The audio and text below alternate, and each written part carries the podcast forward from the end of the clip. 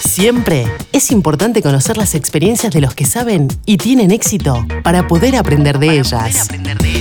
Sergio Tertucio nos trae hoy una nueva entrevista donde se abordarán conceptos claves explicados por los propios protagonistas.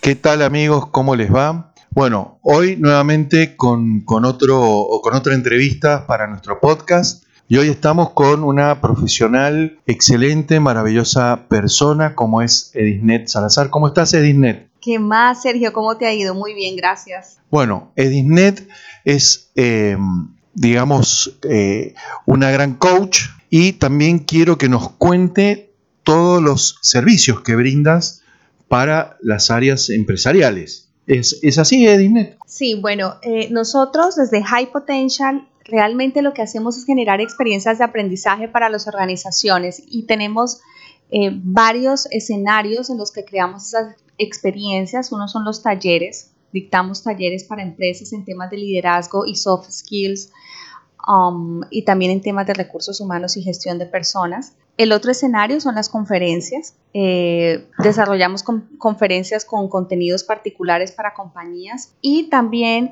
eh, desarrollamos eh, consultorías, que son programas mucho más especializados para atender necesidades puntuales y acompañamos en el diseño, en la elaboración de la estrategia, en el desarrollo y ejecución de la estrategia. Perfecto, Edisnet. Y en estos momentos en Panamá, con la situación que están atravesando muchos sectores, eh, las empresas que están en algunos rubros que están con algunos problemas en sus ventas, en su gestión humana. ¿Qué, eh, qué beneficios o qué ventajas pueden obtener eh, al trabajar con alguno de tus productos? Bueno, yo creo que en la mayoría de proyectos, si no en todos los proyectos, independientemente del sector económico en el que se mueva, el liderazgo es fundamental para poder llevar a cabo cualquier proyecto, para gestionar cualquier tipo de proyecto. Lo que nosotros hacemos en High Potential es precisamente potenciar al equipo humano a través de esas habilidades que creemos que son blandas, pero que realmente son las poderosas. Y parte del problema que se, que se tiene, porque la mayoría de los profesionales están muy formados desde la parte técnica, saben hacer su trabajo, pero no conocen cuáles son las herramientas que ellos deben desarrollar en sí mismos para que sean exitosos. Entonces lo que hacemos en High Potential un poco es escudriñar, sacar lo mejor de las personas, sacar el potencial del liderazgo y desarrollar ese líder que todos llevamos dentro. Y, y mm, Edisnet, eh, por ejemplo, eh, para nuestros jóvenes emprendedores, eh, muchos chicos jóvenes que nos están escuchando hoy, Edisnet, ¿qué consejos nos podrías brindar? ¿Qué consejos le brindarías? ¿En qué áreas deberían capacitarse? ¿Qué habilidades tienen que cultivar? Principalmente mirando a futuro con los nuevos entornos en los cuales ya nos movemos, en, este, entorno de cambios. Eh, porque esto es muy importante y muchas veces nos encontramos que no sabemos a dónde ir o tenemos tanta oferta que nos confundimos. Bueno, sin duda alguna hay un ramillete importante de habilidades que formar, pero creería yo que el foco y a lo que invitaría a los jóvenes de hoy es a desarrollar su inteligencia emocional. Parte del problema que tenemos y que nos enfrenta, que tenemos todos, ¿no? Cuando nos enfrentamos a situaciones de cambio es que no, no sabemos reaccionar frente a ellas porque nos dejamos llevar por el miedo y muchas veces eh, nos paralizamos o otras veces hacemos, tomamos decisiones de manera acelerada. La inteligencia emocional nos ayuda un poco a gestionar nuestras emociones para ponerlas al servicio de nuestros proyectos, de nuestros sueños, por decirlo de alguna manera. Entonces, creo que es importante desarrollar la inteligencia emocional. No es algo que normalmente se den los currículos dentro de las universidades, pero que es clave para el desarrollo de un liderazgo eficaz. Y, hablando justamente de trabajar, desarrollar la inteligencia emocional, ¿cuáles son los pasos que debemos seguir o tú propones como metodología para seguir? Porque obviamente se habla mucho de inteligencia emocional, pero eh, tú que trabajas en este tema, que lo aplicas, que lo implementas, que, que has tenido experiencia, ¿cuáles son los pasos? ¿Cuál es, ¿Cuál es la secuencia a seguir? Consejos que hay que seguir. Bueno, la inteligencia emocional tiene dos aspectos y es eh, la inteligencia intrapersonal y la interpersonal. Entonces, por donde debemos arrancar siempre es por nosotros mismos. Una de las competencias claves de la inteligencia emocional es el autoconocimiento.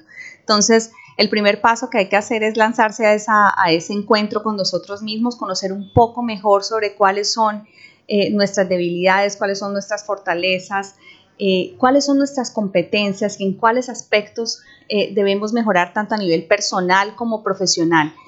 Y un segundo paso es, una vez hemos desarrollado esa capacidad de conocernos y de mirarnos, empezar a evaluar nuestras relaciones con los otros. eso nos ayudará mucho para ver y entender por qué tenemos los resultados que tenemos. De acuerdo a la manera como nos relacionamos con los demás, así son nuestros resultados. Bueno, muchas gracias Edithnet y bueno, he visto que tenés una participación muy activa en las redes sociales. A ver, para ayudarte a conseguir más fans, eh, Edithnet, a ver, ¿cuáles son? ¿Por qué no nos dices bien cuáles son tus redes sociales, tu sitio web? ¿Cómo hacemos para seguirte? Claro que sí, Sergio, muchas gracias. Eh, en todas mis redes sociales, en LinkedIn, en Instagram, en Facebook, me encuentran como Edisnet Salazar.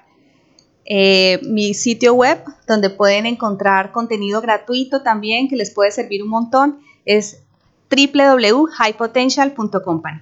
Bueno, y finalmente siempre cierro los, los podcasts con un consejo personal, profesional, para aquellos jóvenes que están, por ejemplo, emprendiendo, aquellos no tan jóvenes que están eh, reorientando su vida profesional, comenzando su proyecto propio, su negocio, ¿qué recomendación le darías? Bueno, yo creo que en todo lo que emprendemos siempre debemos buscar servir. Normalmente cuando empezamos en un proyecto cualquiera, en una posición de liderazgo dentro de una organización o cuando arrancamos un nuevo proyecto, lo que buscamos es figurar y mostrar que, que nosotros sabemos o que somos capaces. Y creo que la clave está en servir, porque cuando servimos desarrollamos a otras personas, ayudamos a otras personas y esta es la real, el real fruto del liderazgo y la eficacia y la productividad de impactar a, otros, a otras personas. Bueno, muchísimas gracias Edisnet. Aprovecho para agradecer a todos los que nos están escuchando y bueno, muchísimas gracias Edisnet. Muchas gracias a ti Sergio, encantada. La práctica y los buenos hábitos son claves para nuestro éxito. Debemos poner en acción todos los consejos y conceptos aprendidos. Compartí este episodio entre tus amigos y conocidos y recordá visitar nuestra web www.ifadesa.com y seguirnos en las redes sociales. En Instagram y Twitter estamos como arroba ifadesagps. Todo el equipo de Sergio Tertucio te saluda y te desea el mayor de tus logros.